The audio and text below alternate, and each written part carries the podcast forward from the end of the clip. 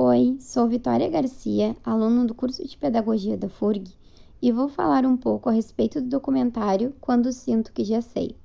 que traz a visão de escolas diferenciadas do habitual. Mas quando nos referimos ao diferente, falamos de quê? Nesse caso, se trata de um ambiente educacional que transmite a verdadeira liberdade aos alunos, os permitindo aprender aquilo que se sentem curiosos, não considerando sério ou ano os deixando livres para discutir e debater aquilo que aprendem, fazendo com que ensinem também, o que faz com que ocorra a troca de saberes entre aluno e professor, possibilitando um mundo de descobertas para o ser humano em si. Entre tantos outros fatores que demonstram a beleza de um estudante livre e sua vontade por aprender,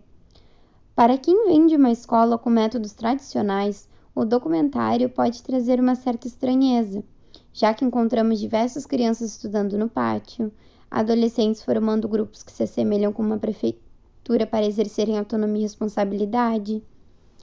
professores dando total voz aos alunos e suas vivências.